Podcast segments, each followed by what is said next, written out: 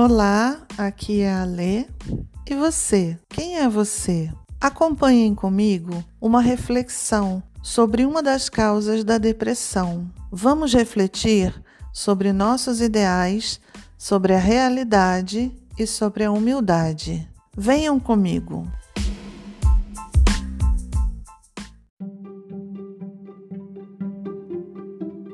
Depressão a doença da modernidade.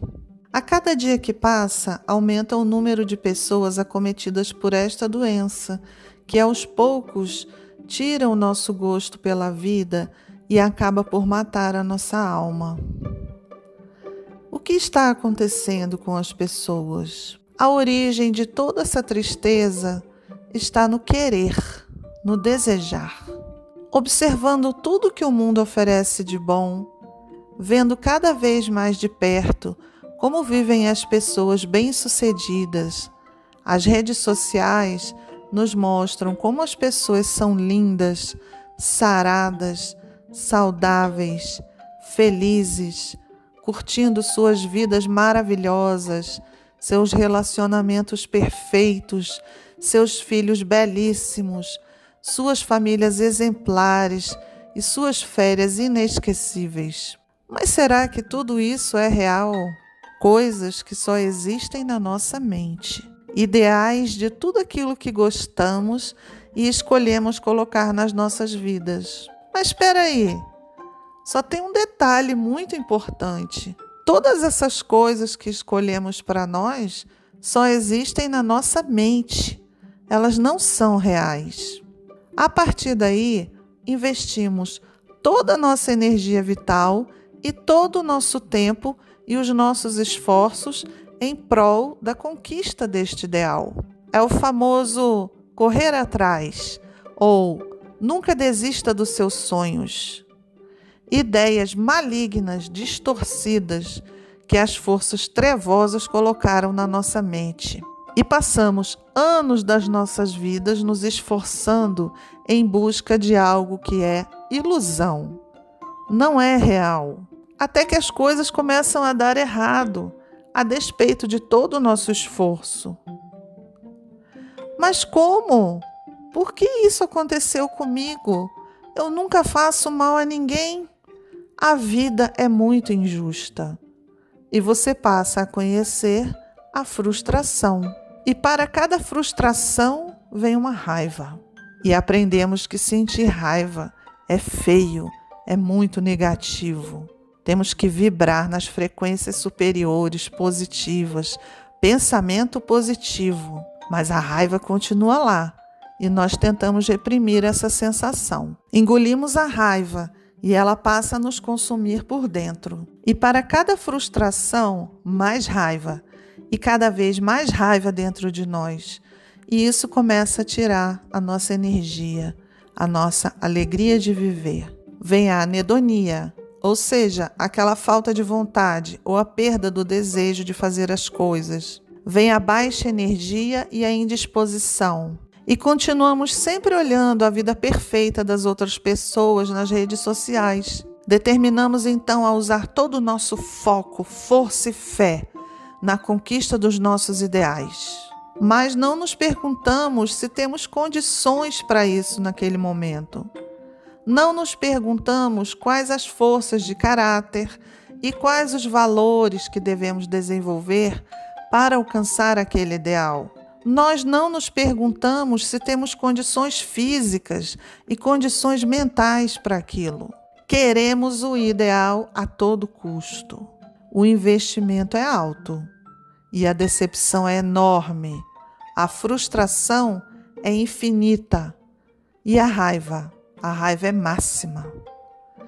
E essas alterações químicas e metabólicas alteram o funcionamento do nosso cérebro e se instala a depressão. Existe alteração química cerebral? Claro, mas isso a gente já sabe. Mas de onde vem isso? Existe o fator genético. Claro, nossas famílias, nossos valores, nossa convivência reforça esse comportamento e que induz a frustração. E como fazemos para romper esse círculo vicioso? Pare imediatamente Duvide das suas crenças. Questione-se. Peça ajuda. Procure um psiquiatra. A medicação ajuda muito no início para o cérebro se refazer das alterações químicas instaladas. Mas não existe tratamento de depressão apenas com medicamentos. A terapia é muito importante no processo. A TCC, Terapia Cognitivo-Comportamental, é a modalidade terapêutica mais eficiente, de acordo com os estudos científicos. É um tipo de terapia que propõe modificações comportamentais, no caso para o tratamento da depressão. E o que isso quer dizer? Quer dizer que para as pessoas deprimidas, o seu pensamento já está tão distorcido que apenas conversar não adianta mais. A pessoa já cristalizou uma visão extremamente negativa sobre si, sobre o mundo e sobre as outras pessoas.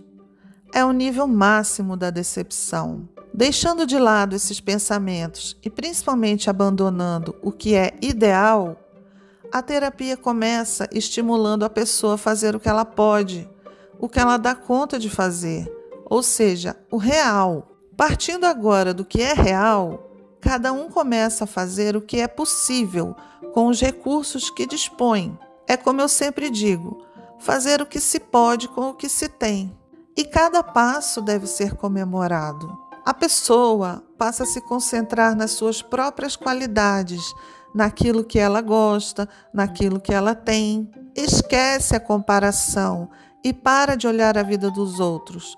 Começa tudo de novo. Começa a apreciar novamente as coisas mais simples da vida.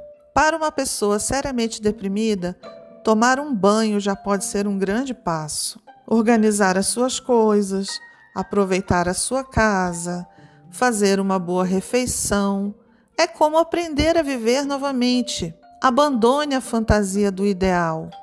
E assim a dor começa a passar. A motivação, aos poucos, começa a retornar. E você, com os pés no chão, você não se expõe tanto ao que é ideal. Passa a viver a sua verdade, o real. Isso porque as expectativas só fazem mal e você começa a perceber isso. Você começa a viver uma vida sem expectativas, aceitando o real e tudo que a vida te oferece. Afinal, para quem já havia desistido de tudo, agora tudo que vier é lucro. Isso se chama humildade. Humildade de saber largar aquilo que não temos como controlar. Humildade de aprender novamente.